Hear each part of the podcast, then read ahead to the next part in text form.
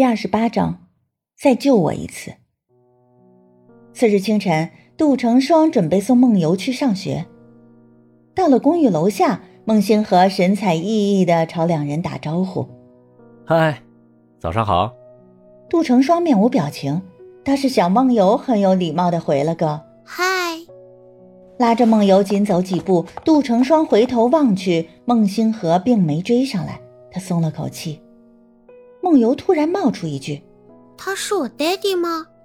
杜成双吓了一跳，语气不自觉的变得严厉：“你别瞎猜。”梦游小心翼翼的说：“妈咪，你别生气，我随口说说的。”看着儿子懂事的模样，杜成双有些自责：怎么能把自己的情绪强加在孩子身上呢？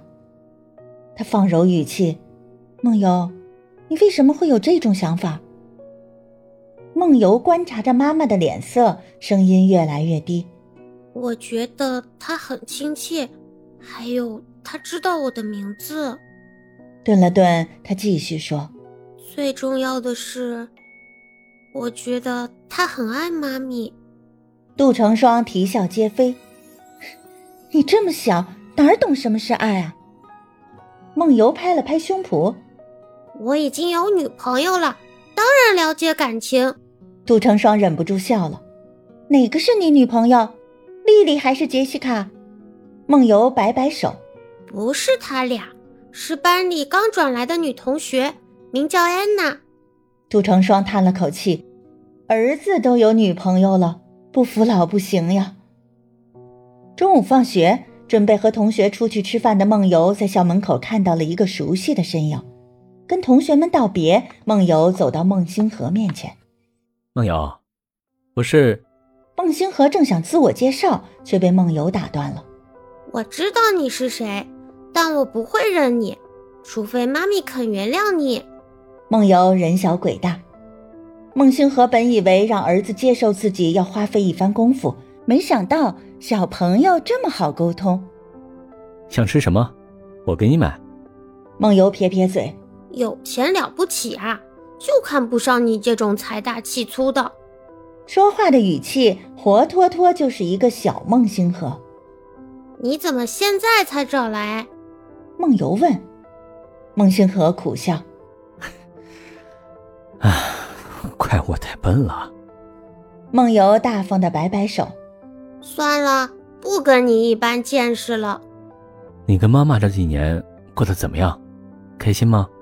孟星河问，梦游想了想，嗯，我不知道怎样才算是开心。如果只是脸上笑着，那妈妈每天都挺开心的。听出孩子的言下之意，孟星河脸上的笑容僵住了。呃，这么说，你认为妈妈不开心？梦游的脸上露出与他年龄不符的深沉。或许吧，但我相信。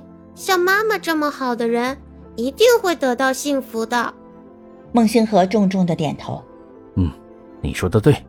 紧张的舔了舔自己的嘴唇，梦游突然说：“你愿意参加我的生日 party 吗？就在今晚。”孟星河惊喜万分。今天是你生日吗？哎，糟糕，我还没准备礼物呢。梦游大度的一挥手：“不要紧，人来了就行。”晚上六点，我让 Jason 到楼下接你。说完这句，梦游羞涩的一笑，飞快的跑开了。看着儿子小小的背影，孟星河生出无限的成就感。这么可爱懂事的孩子，居然是他的儿子，生命何等的神奇啊！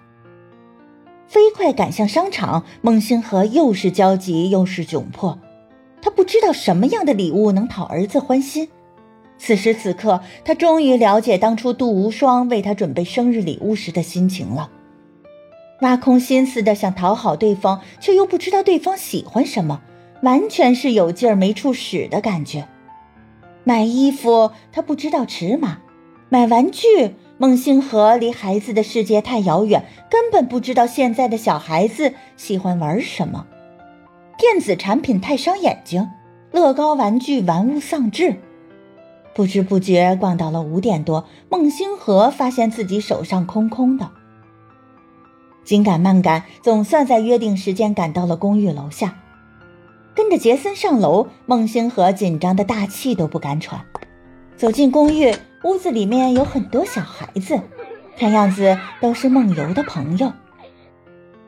杜成双还在厨房里忙活，压根儿没留意到孟星河。杰森朝孟星河做了一个加油的手势，然后就混进孩子堆里玩的不亦乐乎。孟星河一步步走进厨房，看杜成双熟络的动作，眼前渐渐的模糊。梦游，过来帮我端水果。杜成双猛地一回头，差点撞上孟星河。四目相对，两人都愣住了。许久，孟星河接过杜成双手上的盘子。我我去吧。锅里的汤咕噜咕噜直响，客厅传来孩子们的喧嚣声。可在这一刻，孟星河几乎能听到自己的心跳。目光落在杜成双的左臂，上面有个很浅的伤痕，那是当年救他时留下的。成双，再救我一次，好吗？孟星河哀求道。杜成双飞快的转过身，背对着孟星河，尽量用平淡的语气问：“你无病无灾，哪里用得着我救你？”孟星河上前一步，想要从背后抱住杜成双，手已经伸出来了，却最终不敢造次。哼，成成双，你看不出来吗？离开你以后，我就是一具行尸走肉，我的灵魂丢了。除了你，没人能帮我找回来了。